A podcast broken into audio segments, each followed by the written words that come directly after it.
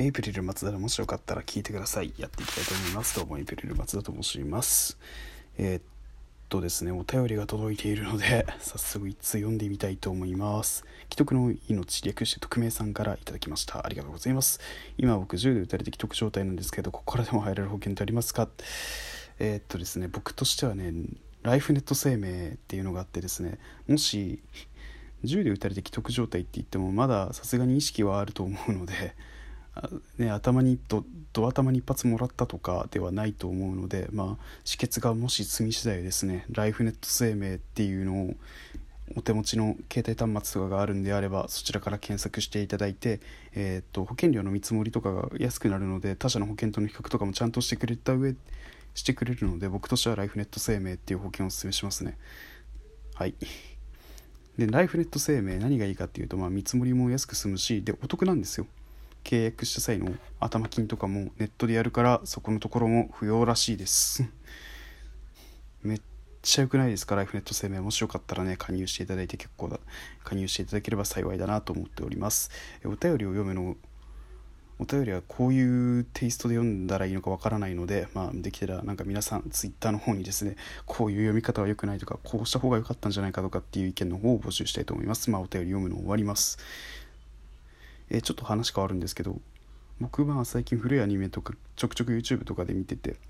あのまあアニメを作る会社さんがですねまあなんか YouTube でちょくちょく上げてくれるやつがあって、まあ、それ見てて、まあ、僕最近「明日のジョー」見たんですよ「明日のジョー」あの有名なボクシングアニメですね。原作はあの千葉哲也さんの書いてる漫画ですけど。まあそれ読んで見てて思ったのが作品を象徴するシーンとかパンチライン名台詞って大事だなって思ってなんでかっていうと勝手にそのセリフだけがなんかこう CM とか何かしらで使われる機会があるとその作品ってなどの作品のセリフなんだろうってなってみんながなんか調べてくれるじゃないですか。調べるでしょ？っていうその調べるからそういうのって大事だなって思うしセリフが作品を象徴して作っていくしでその作品を知るきっかけを作るからやっぱ名台詞とかパンチラインって大事だなっていう思って。で YouTube の不快な広告ってなんかこう最近めちゃくちゃなんか早い漫画風のバーってやってるやつあるじゃないですか。あれってなんかさ あれあれあれのきな臭さとか抜きになんかシンプルに言葉で打ち抜いてくるじゃないですか。例えばまあ先ほど言ったように「明日のジョー」だとどういう有名なセリフがあるかっていうとそれこそ丹下断平が主人公矢吹城に当てて送った手紙の第一節の最初のところですよね。の明日のためにその1脇を締めてとか。あと矢吹城が対戦相手との6ラウンド目か5ラウンド目を終えた時に自分のコーナーニュートラルコーナーに帰っていく時に丹下断平との会話を終えて燃え尽きてよ燃え尽きてよ真っ白にとか。あと丹下断平の盾立つんだジョーとか結構有名なセリフあるじゃないですか。だからそういったセリフが作品を広告する効果はあるし人を集める効果もある。でさらに言えば例えば何かしらのパロディを皆さんがこれを聞いてる皆さんが例えば作品のパロディ作りましたこのセリフのパロディしましたって読んでて分かんない人は当然調べるわけじゃないですか。で調べてそのぶち当たってまた答えていくことにつながるから僕は正解だと思うしめちゃくちゃなんか名台詞名言って大事だなパンチラインってすごいなっていう印象に残せる鮮烈な言葉っていうのってすごいなって思っててなんか最近話題のアニメだと「鬼滅の刃」ですか「何々の呼吸」とか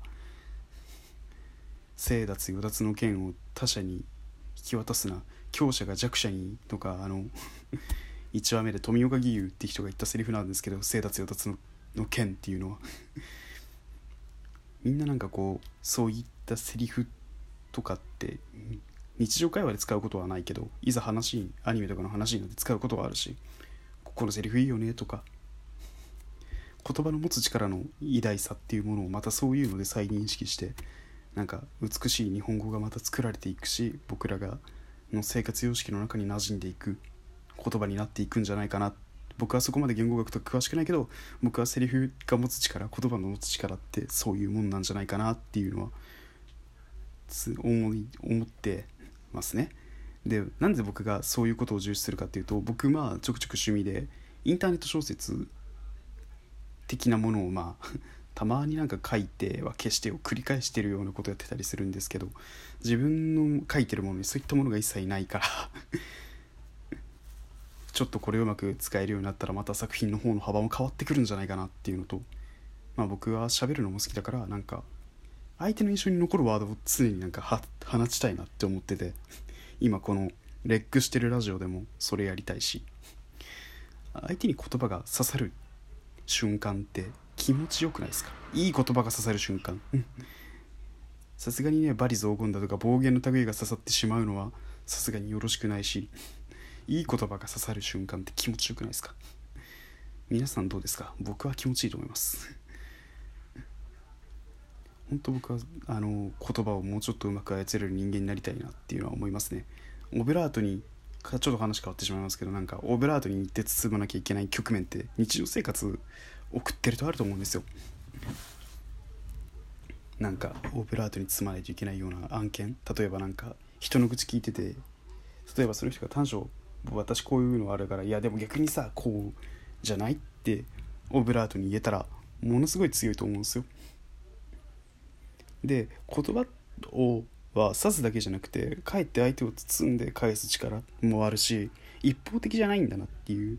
何方向からでも飛び交うことができるから無限の可能性秘めてるし人間の意思疎通のただの道具じゃないんだなっていうのを思いますね僕は。なのでまあこういう話もそういったなんか言葉とかに関する話もできたらいいのかなっていうのは思いますね常に。